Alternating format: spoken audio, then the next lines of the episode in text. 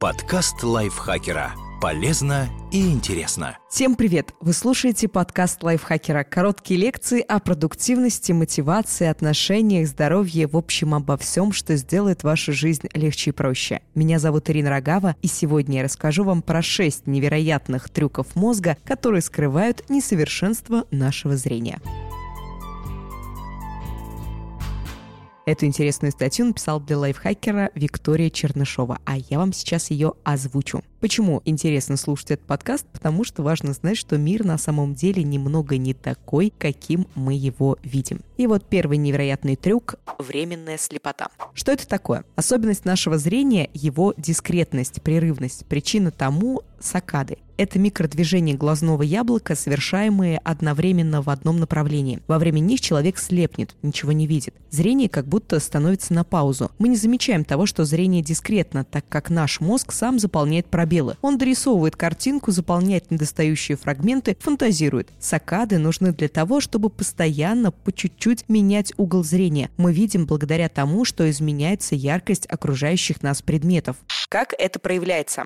Наши глаза постоянно сканируют окружающее пространство, ищут, за что можно зацепиться. Это должно быть что-то контрастное, яркое пятно, выступ, детали. Именно поэтому приятно находиться в лесу, где много контрастов, рассматривать интересные с точки зрения архитектуры объекты, разнообразные элементы. А вот монотонность, однородность, отсутствие элементов, за которые можно было бы зацепиться глазом, кажется нам скучной. Знаете, я не понимаю, как можно проходить мимо дерева и не быть счастливым, что видишь его. Это сказал Федор Достоевский в романе «Идиот». Второй трюк – растянутость времени. Что это такое? Сакады имеют интересный эффект. После них мы можем ощутить замедление времени. Это явление называется хроностазис. Как это проявляется? Если вы посмотрите на секундную стрелку аналоговых часов, перескакивающую от деления к делению, первое ее движение покажется более медленным, чем последующие. Это происходит потому, что мозг чуть подтормаживает после сакады. Возникает иллюзия растянутости времени. Эксперимент, связанный с восприятием времени, провели американские ученые Чес Стэтсон и Дэвид Иглмен. Они выдали участникам наручные дисплеи с большими постоянно меняющимися цифрами. При небольшой частоте их можно было легко различить а когда скорость смены увеличилась, цифры сливались в однородный фон. Ученые попытались доказать, что если человек испытывает стресс, он снова начнет видеть отдельные цифры. По их гипотезе, мозг иначе воспринимает время в критических ситуациях. Испытуемые прыгали с высоты 31 метр на страховочную сетку. Опыт не удался, однако, вероятнее всего, стресс был не столь сильным, как требовалось. Люди знали, что внизу страховка, и они останутся невредимыми. Третий трюк – спрятанные слепые пятна.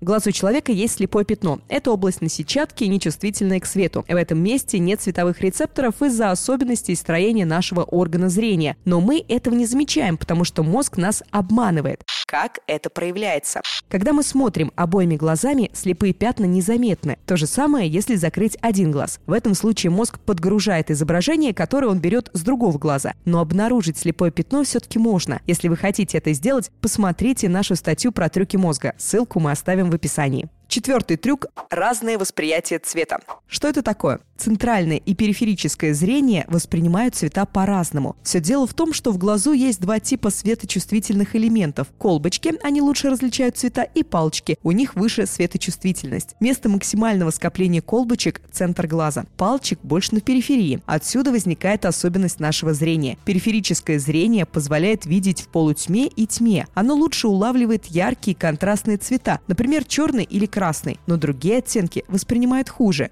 Как это проявляется? Несмотря на разницу центрального и периферического зрения, видим мы целостную картинку. Итоговое изображение рождает мозг, который додумывает, конструирует его из уже имеющихся данных. И не факт, что он не ошибается и не искажает реальность. Пятый трюк – особое восприятие. Что это такое? Это психологическая теория, согласно которой мы воспринимаем окружающую среду и события в ней с точки зрения их способности действовать. Это создает интересные зрительные иллюзии. Как это проявляется? Теннисисты ощущают, что мячик движется медленнее, если они успешно его отбивают. Если человеку нужно поймать мяч, он будет казаться ему больше. Горы выглядят круче, если вы собираетесь подняться наверх с тяжелым рюкзаком. На зрительное восприятие влияют скорость движения, форма, размер предметов, а также действия, удар, перехватывание, метание и так далее. Все это помогает выживать. Если вы хотите увидеть, как выглядит предмет в реальности, используйте фотокамеру. И шестой трюк – перевернутое зрение. Что это такое? На самом деле изображение попадает на сетчатку глаза в перевернутом виде. Роговица и хрусталик – это собирательные линзы, которые по законам физики переворачивают предметы вверх ногами. Информация попадает в мозг, а он его обрабатывает и адаптирует, чтобы мы видели мир таким, какой он есть. Как это проявляется?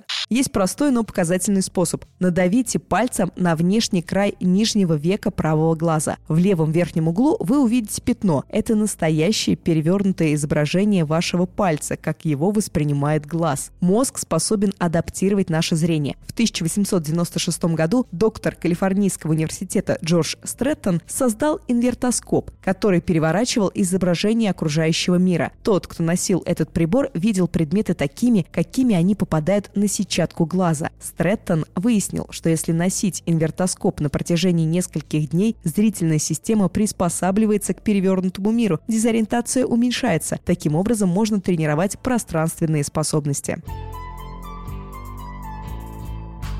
Спасибо большое, что прослушали этот выпуск. Надеюсь, он был интересным и полезным для вас. Подписывайтесь на наш подкаст на всех платформах, ставьте нам лайки и звездочки, пишите комментарии, также делитесь выпусками со своими друзьями в социальных сетях. Я, Ирина Рогава, с вами прощаюсь. До следующего выпуска. Пока. Подкаст лайфхакера. Полезно и интересно.